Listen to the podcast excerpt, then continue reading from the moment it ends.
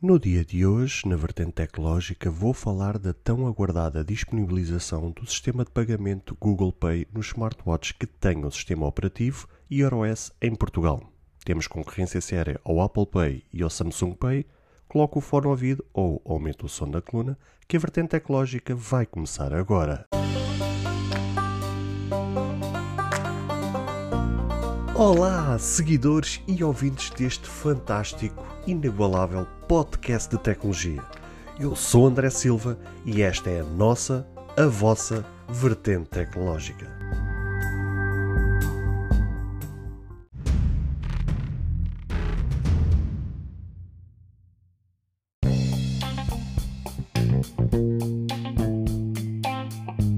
Já não era sem tempo mas já lá vamos. Antes, quero-vos inteirar de como as coisas têm decorrido nestes últimos tempos. Por conta daquilo que temos vivido neste último ano e meio, os serviços digitais, as compras online e principalmente as compras em espaços físicos, recorrendo à tecnologia de pagamento contactless, ganham um impulso tremendo. A verdade é que a questão de poder pagar encostando, seja ele um smartphone, um relógio, um cartão ou outra coisa qualquer e simplesmente o pagamento ser feito instantaneamente, sem ter que introduzir códigos e outras coisas semelhantes, é de uma comodidade sem palavras. No caso do Apple Watch, com o seu sistema Apple Pay, foi uma grande vantagem ao que a minha pessoa diz respeito, pois permite ativar o sistema, pagar qualquer transação, não tendo que retirar a máscara. Outra das vantagens desse sistema é contornar o limite dos 50 euros impostos pelo sistema bancário português, podendo assim pagar qualquer valor sem qualquer problema. E um dos sistemas que estava a faltar estar presente em Portugal e que passou completamente ao lado desta pandemia foi o Google Pay nos smartwatches, o que inevitavelmente foi uma tristeza. Mas pondo os lamentos de lado, a notícia de hoje é justamente uma boa notícia. A grande novidade revelada pela gigante norte-americana Google é mesmo a chegada ao nosso Portugal do seu serviço de pagamentos aos relógios inteligentes com o iOS. O Google Pay passa já a ser usado e da forma como nos habituamos a ver em outros países.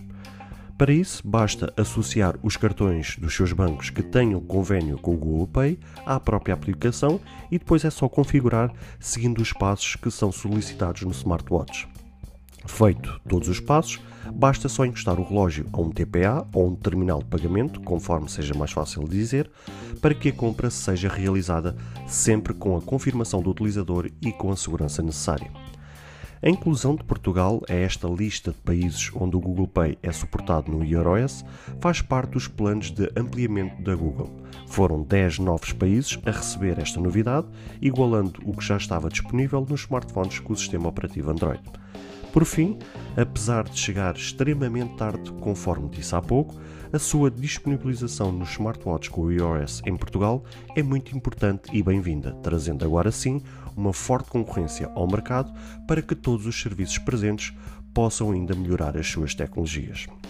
E finalmente, meus amigos, eu trouxe-vos esta notícia que para mim é uma boa notícia e fico muito feliz de vos trazer esta notícia, porque de facto passou-se um ano e meio desde que este flagelo começou, que esta pandemia começou, e de facto estava a faltar a pessoas que tenham um relógio com o sistema operativo iOS da Google a poder desfrutar desta, desta situação, porque de facto fazer o pagamento com os relógios, conforme disse há pouco, traz uma grande vantagem e traz imensos benefícios, nomeadamente poder hum, fazer o pagamento sem ter que retirar a, a, máscara. Obviamente que smartphones que tenham a confirmação de pagamento por impressão digital, seja ele no ecrã ou num botão lateral ou traseiro, ou seja, o que for no smartphone, que normalmente os topos de gama do, dos smartphones que têm o um sistema operativo Android normalmente disponibilizam seja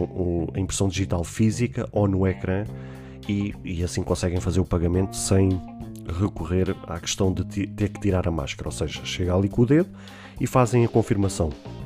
Mas no caso, por exemplo, do, do, do iOS, no, nos iPhones, não tendo a questão da, da, impressão digital, ou seja, sendo o sistema Face ID, realmente a gente tinha esse problema. Ainda que existe ainda uh, alguns smartphones, são muito poucos, obviamente, que não tenham essa questão da, da impressão digital, principalmente normalmente os telefones mais baratos e, e, e, normalmente são os que são mais vendidos, justamente por causa do poder económico uh, em alguns países, nomeadamente em Portugal.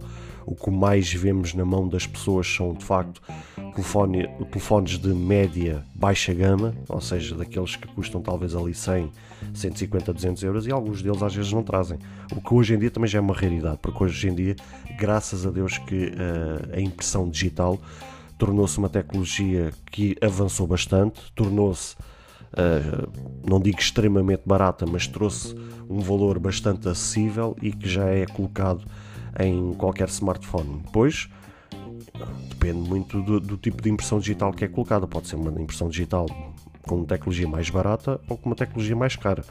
E, e depois isso interfere na velocidade com que é feito a, a leitura da impressão digital ou não, né? E também, também pode ter a ver com a questão da segurança. Mas hoje em dia já é uma tecnologia bastante segura, uh, a um preço bastante acessível, encontra-se praticamente em qualquer pagamento e essa questão da máscara não se colocava. Mas, pelo menos na minha experiência, sempre tive esse problema. Ou seja, não tendo uma alternativa como a impressão digital, uh, sempre que tinha que pagar uh, com o, o, iPhone, tinha que retirar a máscara para poder ler com o Face ID e, e proceder ao pagamento. Neste caso, com o Apple Watch, resolveu-se essa questão. Ou seja, todos os terminais de pagamento que permitam pagamento sem, sem fios, ou seja, o pagamento contactless, um, basta só encostar realmente ali o smartwatch, né, neste caso o Apple Watch, e fazer o pagamento. Tem essa vantagem, conforme eu disse há pouco, de não poder retirar a máscara, ou seja, mantendo a máscara e podendo fazer o pagamento, como contorna aquela questão do limite.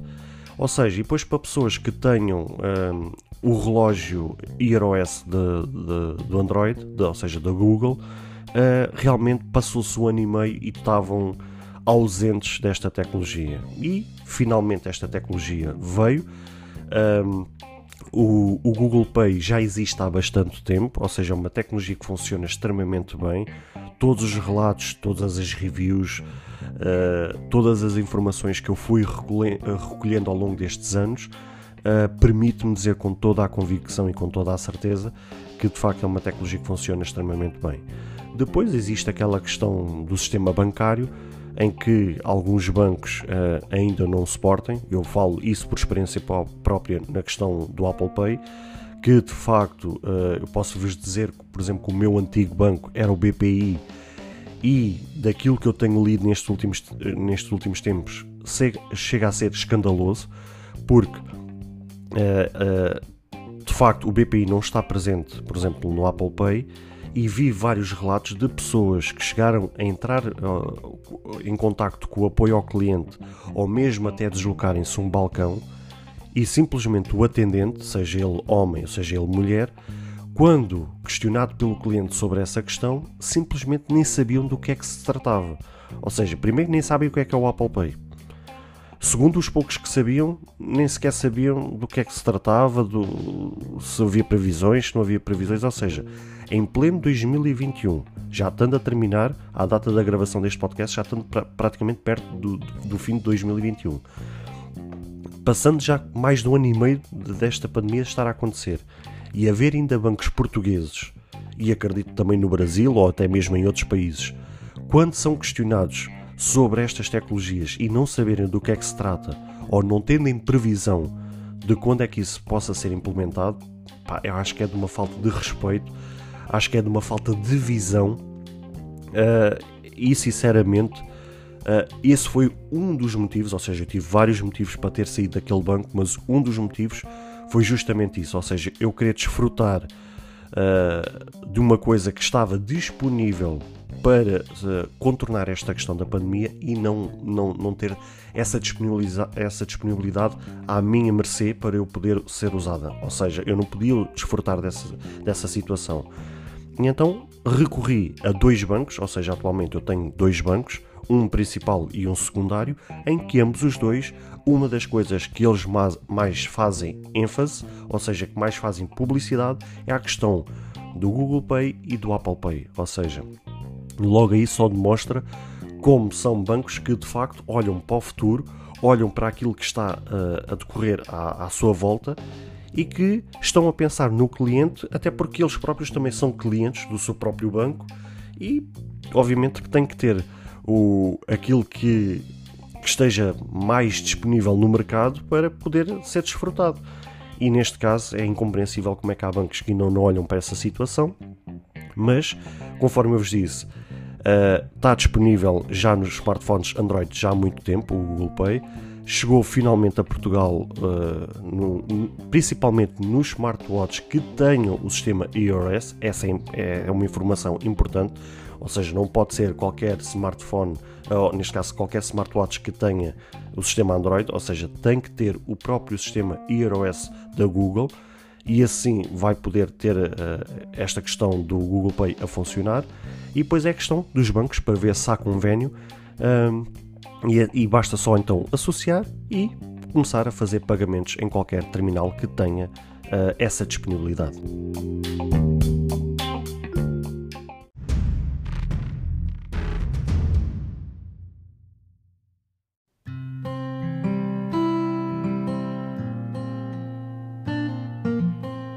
Bem, caros ouvintes, chegamos ao fim de mais um episódio. Espero que cada um de vós tenha gostado. Se de facto gostaram deste episódio, passem no Apple Podcast e avaliem e comentem este podcast. Ou se a vossa plataforma de podcast permitir fazer alguma avaliação, então peço que o possam fazê-lo, para que seja recomendado nas pesquisas e chegue a mais pessoas. Se vocês quiserem ser apoiantes deste projeto, basta aceder ao link que está na descrição deste ou de qualquer outro episódio. Caso tenham alguma dúvida ou queiram fazer alguma crítica, seja ela positiva ou negativa, ou até mesmo queiram sugerir algum tema para que seja falado no futuro em algum episódio, todos os contactos estarão na descrição de cada episódio, incluindo este. Beijos e abraços e até ao próximo episódio.